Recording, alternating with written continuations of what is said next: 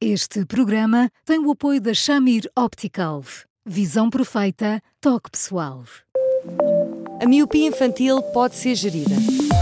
A Shamir lançou as lentes Shamir Optimi, que promovem uma visão completa para deixar as crianças mais felizes. As lentes Shamir, que gerem a progressão da miopia, são super resistentes, estéticas e muito confortáveis. Com as lentes Shamir Optimi, melhora o bem-estar da sua criança. Saiba mais em chamir.pt.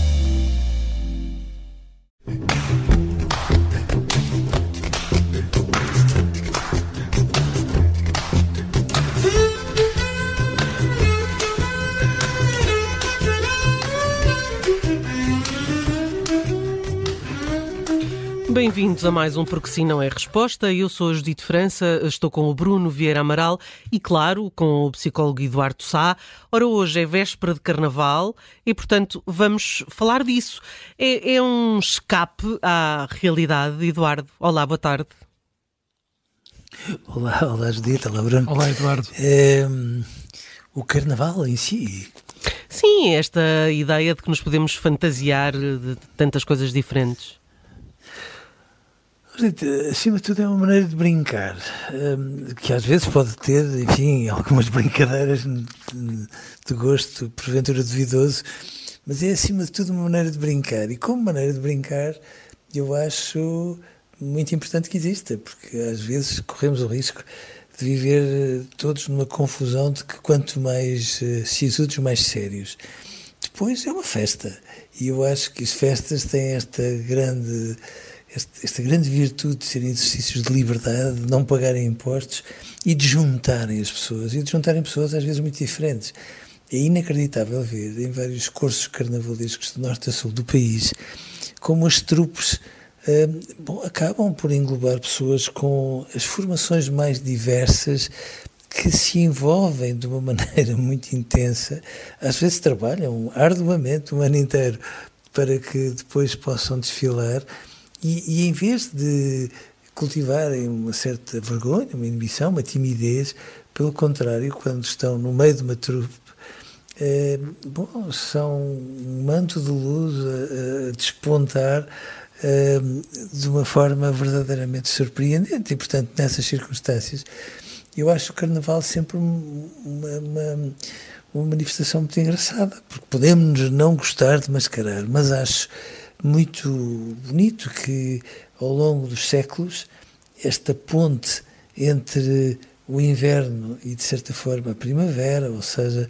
entre as experiências de morte, risco os riscos de morte e a, e a, e a ressurreição, que depois eh, algumas, eh, algumas manifestações mais religiosas acabaram por, por tomar muito a sério e por enquadrar num plano simbólico.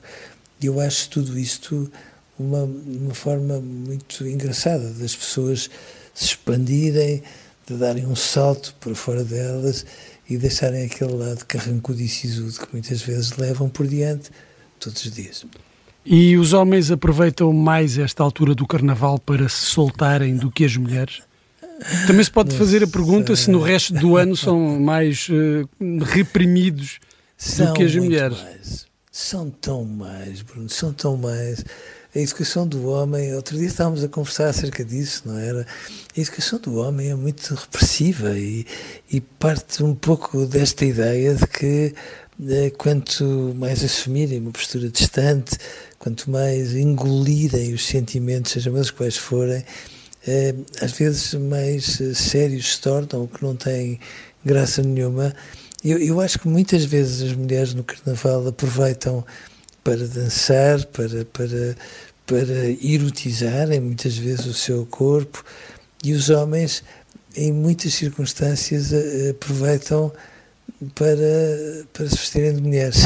Uma coisa uh, meio desconcertante, exacerbando alguns pormenores, seja o tamanho do peito, a maneira como se pintam, uh, quase de forma eh, mais do que exuberante, quase intimidatória, a forma como de algum, de algum modo se pavoneiam com roupas pouco adequadas. E eu acho isso muito curioso porque eh, quando nós observamos as crianças a brincar, fazendo um paralelo, é muito engraçado que elas brinquem aos médicos, aos professores uh, ou aos pais, que é sempre uma forma de vestirem a pele das pessoas que de alguma forma são muito importantes para elas, mas que em muitas circunstâncias elas não percebem. É por isso que eh, às vezes quando os nossos filhos estão no jardim de infância, onde tudo é falado de uma forma serena, tranquila, pausada, e, e nós vamos pente pé e os observamos na, no quarto, às vezes eles têm os bonecos todos virados muito ali cara a cara para eles e estão a dar um raspanete com uma veemência que fura qualquer atmosfera zen que se possa ter no jardim de infância. As crianças precisam de vestir a pele das pessoas que não entendem para as perceber melhor. E eu às vezes tenho a impressão que os homens fazem exatamente a mesma coisa com as mulheres na altura do carnaval. Uhum.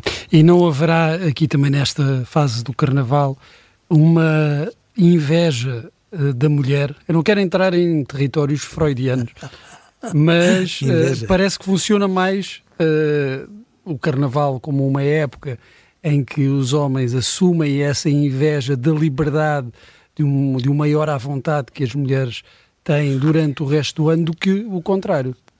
Sim, se formos por aí, sem dúvida absolutamente nenhuma, com esta particularidade, Bruno. E é que mesmo assim, quando se manifestam, parecem ter muita dificuldade em fazê-lo de forma individual e parecem ter que se diluir ali num grupo de amigos que assumem, cada um deles, uma postura hum, mais exuberante que o colega do lado. E, portanto, nessas circunstâncias, eu acho que não é tão por acaso e que se pode muito bem aproximar daquilo que diz, sem dúvida. No, no fundo, as matrafonas andam sempre em grupo, é isso? Mas dito é.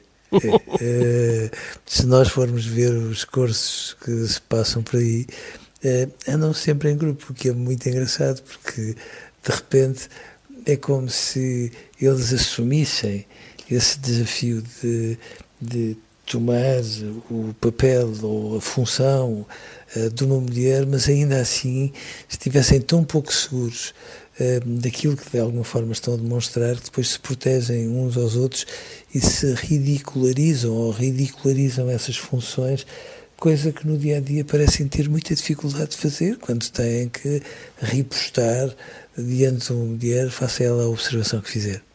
Mas estas matrafonas que são tão tipicamente portuguesas entraram no carnaval como se fossem uma fantasia uh, tão normal como outras.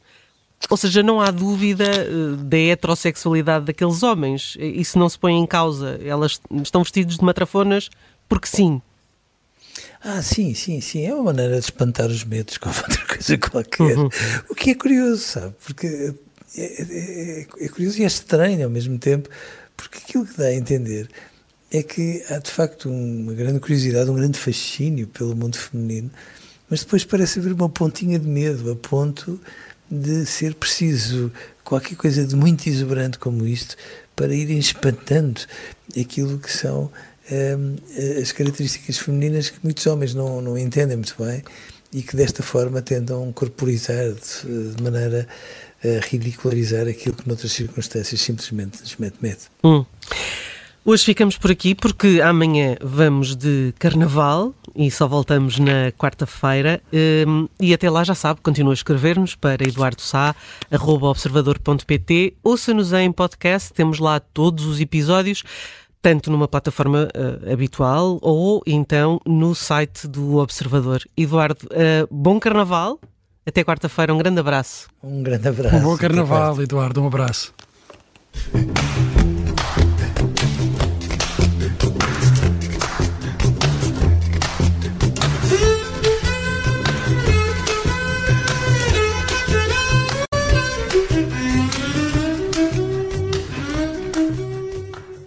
Este programa tem o apoio da Shamir Optical. Visão perfeita, toque pessoal.